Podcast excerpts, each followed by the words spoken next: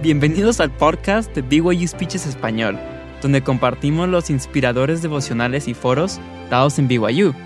Pueden encontrar más contenido edificante al visitar nuestra página web en speeches.byu.edu diagonal SPA. Tracy Browning, segunda consejera de la Presidencia General de la Primaria, dio este discurso, titulado Preservar nuestra relación con el Padre Celestial y Jesucristo, el 14 de abril de 2023. ¿Alguna vez han tenido una experiencia en la que han notado una marca, un modelo, o un color de automóvil en particular en la carretera, y luego parece que no pueden evitar ver ese tipo de automóvil en todas partes? Hace poco aprendí que este es un fenómeno real. A principios de la primera década del siglo XXI, un profesor universitario incluso le dio un nombre. La ilusión de frecuencia. Básicamente, significa que algo que recientemente te ha llamado la atención parece ser más prevalente o frecuente en tu entorno que antes. La ilusión de frecuencia tiene dos partes. Primero, la percepción de que una experiencia ha aumentado en frecuencia, es decir, que de repente empiezan a ver escarabajos Volkswagen amarillos en todas partes. Segundo, la creencia de que esta experiencia no estaba ocurriendo con esa misma frecuencia anteriormente no pueden recordar haber visto tantos carros escarabajos Volkswagen amarillos antes en sus vidas. Ahora, se necesitaría una imaginación muy activa para hallar cualquier tipo de interpretación profunda y significativa de la materialización repentina de los pequeños coches amarillos en las calles por las que ustedes viajan. Sin embargo, sí creo que cuando algo así sucede en nuestra búsqueda de aprendizaje, incluso el aprendizaje espiritual, puede ser que el Señor esté tratando de decirnos algo o guiarnos de alguna manera. Primero, él atrae o llama nuestra atención hacia un principio o un concepto. Entonces comenzamos a notar ese principio en varios lugares, a menudo donde no lo habíamos notado antes. Luego, reconocemos un propósito, un significado o un posible mensaje en nuestra experiencia. En el contexto del aprendizaje espiritual, no llamaríamos a esto una ilusión, pero podríamos decir que es una impresión. La forma en que el Señor nos ayuda a notar algo que siempre estuvo ahí, pero no supimos ver. Consideren la enseñanza del elder Richard G. Scott en una conferencia general. Las impresiones del espíritu pueden llegar en respuesta a una oración apremiante, o sin solicitarla cuando la necesitas. En ocasiones, el Señor te revela la verdad cuando no la estás buscando. Sin embargo, el Señor no te obligará a aprender, tú debes ejercer tu albedrío para permitir que el Espíritu te enseñe. Al hacer de esto una práctica en tu vida, serás más receptivo a los sentimientos que se reciben con la guía espiritual. Entonces, cuando ésta llegue, en ocasiones cuando menos lo esperes, la reconocerás más fácilmente. La observación del Elder Scott, que a veces podemos recibir impresiones no solicitadas del Espíritu, me lleva a concluir que Dios está constantemente tratando de comunicarse con nosotros, incluso más de lo que podemos reconocer y llega a ser vital que procuremos estar constantemente en sintonía con una frecuencia espiritual, que nos permita despertar nuestra atención, notar lo que Dios desea que notemos, y ser sensibles al significado espiritual de nuestras experiencias. En otras palabras, para recibir el mensaje que el Señor nos invita a recibir. No hace mucho tiempo, recibí una impresión que seguía un patrón similar. Mientras leía las escrituras, me encontré con la palabra, preservar, y me impactó de una manera que no había reconocido anteriormente. Una pequeña semilla se plantó en mi mente. De ahí en adelante, sentí que me topaba con esa palabra en todas partes. Por ejemplo, la veía en otras cosas que leía y la escuchaba en conversaciones casuales. Incluso me la encontraba en el supermercado. Cada encuentro ayudó a la pequeña semilla a crecer, y mi atención ahora estaba enfocada reconocí un patrón que continuó persuadiéndome a meditar en esa palabra. Yo lógicamente sabía que las personas no estaban usando repentina e involuntariamente la palabra preservar a mi alrededor con más frecuencia. Pero con mi nueva agudizada sensibilidad a la palabra, procuré entender lo que debía aprender de esta impresión de frecuencia. Sentí que el espíritu me invitaba a reflexionar sobre tres preguntas. Primero, ¿qué significa preservar algo? Segundo, ¿Qué estoy tratando de preservar en mi vida? Y tercero, ¿cuáles son los pasos observables que estoy dando hacia esa preservación? La primera pregunta me llevó, como era de esperar, al diccionario para buscar, preservar. Me encanta el lenguaje que encontré allí. me ayudó a visualizar el propósito de la preservación. Aprendí, por ejemplo, que preservar significa mantener a salvo de lesiones o daños, proteger, mantener vivo o intacto, salvaguardar, asegurar, defender, albergar, proteger y dar refugio. Al meditar estas definiciones, me resultó fácil responder a la segunda pregunta. ¿Qué estoy tratando de preservar, proteger, mantener con vida y defender? Estoy seguro de que si tuvieran que considerar esa pregunta por ustedes mismos, podríamos encontrar que compartimos algunas respuestas en común. Relaciones con seres queridos, historia familiar y tradiciones, pertenencias heredadas, y cosas en el mundo físico, como el medio ambiente, por mencionar algunas. Los pasos que damos para preservar las cosas son observables en nuestra vida cotidiana. Por ejemplo, los alimentos que comemos, los ejercicios que hacemos, las medicinas que tomamos para preservar nuestra salud física y mental, y la tecnología que utilizamos para preservar la información, a fin de que se pueda acceder a ella bien en el futuro. A fin de cuentas, este ejercicio resaltó claramente algunas cosas para mí. Primero, nuestro deseo de preservar algo indica su valor en nuestra vida. Segundo, Queremos preservar estas cosas preciosas porque sabemos que son susceptibles a sufrir daños, deterioro, erosión o incluso a ser destruidas. Y tercero, el solo deseo de preservar algo no es suficiente. Debemos tomar medidas observables para proteger las cosas que valoramos y prevenir cualquier corrupción dañina. Con este entendimiento, pude discernir lo que el Espíritu del Señor estaba tratando de decirme. Él quería que evaluara, ante todo, cómo puedo preservar mi fe en el Padre Celestial y su Hijo Jesucristo, y mi relación con ellos. Esta pregunta en particular me invitó a aplicar todo lo que estaba aprendiendo acerca de la preservación, a mi relación con el Padre Celestial y Jesucristo, y los convenios que he hecho con ellos. Me llevó a determinar si había colocado a ellos en una posición prevalente en mi lista personal de prioridades, permitiendo que todo lo demás de mi vida fluyera de esa relación más importante. Cuando el elder de Todd Christoffersen habló aquí en BYU el marzo del 2022, él nos invitó a considerar la majestuosidad de los dos grandes mandamientos, sobre los cuales dependen toda la ley y los profetas, y también considerar por qué el primer mandamiento es el primero. ¿Cuál es la importancia de ese orden para nosotros? Para responder esa pregunta, el elder Christoffersen nos enseñó acerca de la naturaleza fundamental del primer mandamiento. Para encontrar un propósito, una dirección, y un significado, debemos fijarnos en el primer y gran mandamiento. El amor a Dios, y la sumisión a Él, ponen freno a nuestra tendencia a corromper las virtudes al llevarlas al extremo. La poderosa instrucción del elder Christoffersen ilustra la magnitud de nuestra estima personal hacia Dios el Padre y de su Hijo Jesucristo.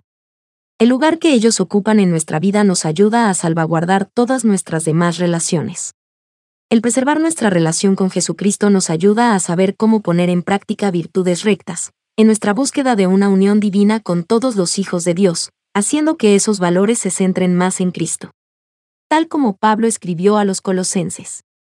Vestíos, pues, como escogidos de Dios, santos y amados, de entrañable misericordia, de benignidad, de humildad, de mansedumbre, de paciencia soportándoos los unos a los otros, y perdonándoos los unos a los otros si alguno tuviere queja del otro. De la manera que Cristo os perdonó, así también hacedlo vosotros. Y sobre todas estas cosas vestíos de caridad, que es el vínculo de la perfección. El elder Christoffersen también enseñó. Poner el primer mandamiento primero no disminuye ni limita nuestra capacidad de guardar el segundo mandamiento.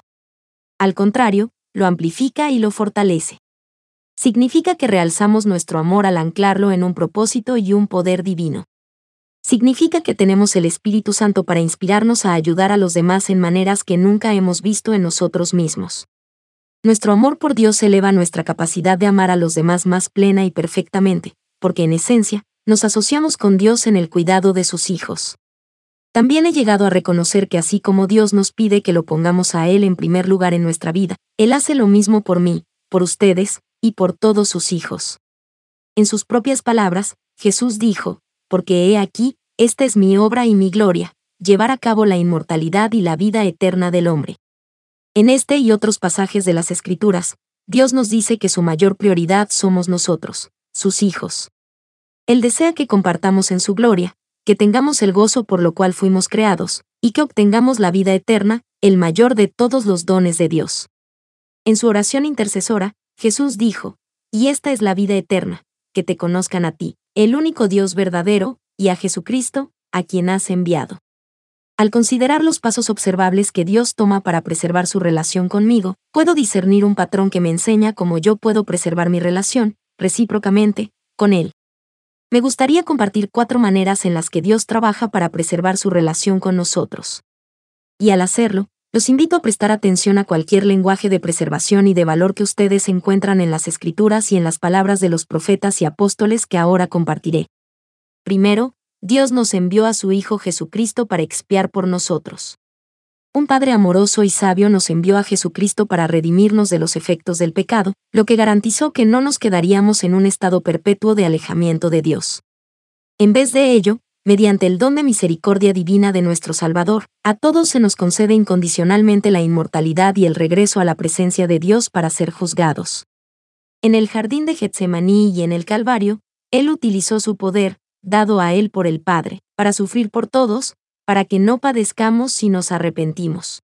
Luego colgó de aquel madero, y dio su vida por nosotros. ¿Qué haríamos entonces para preservar una relación con Él, que tan poderosamente demostró lo que Él estaba dispuesto a hacer por nosotros? Para aceptar su don y aplicar la sangre expiatoria de Cristo en nuestra vida. ¿Seremos sus devotos discípulos en una manera más plena? ¿Tomaremos más plenamente su nombre sobre nosotros?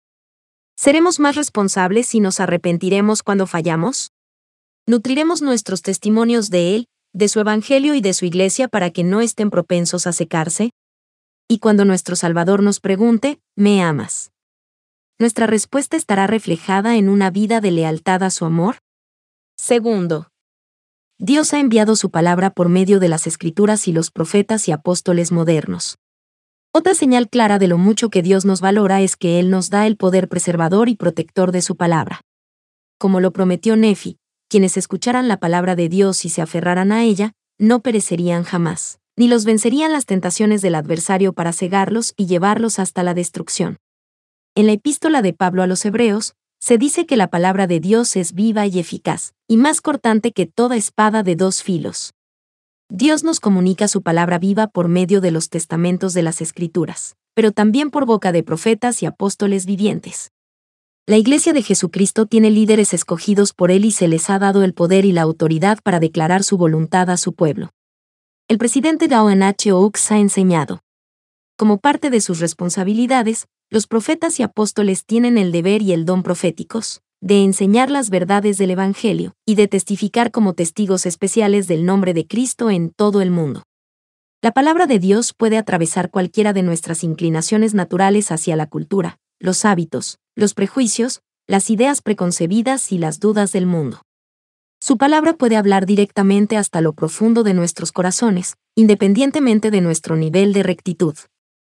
La palabra de Dios puede separar la verdad del error, y ayudarnos a reconocer y eliminar de nuestro pensamiento cualquier enseñanza falsa que pudiera nublar nuestro razonamiento y entendimiento, al ponerla en contra de las verdades claras y preciosas de Dios.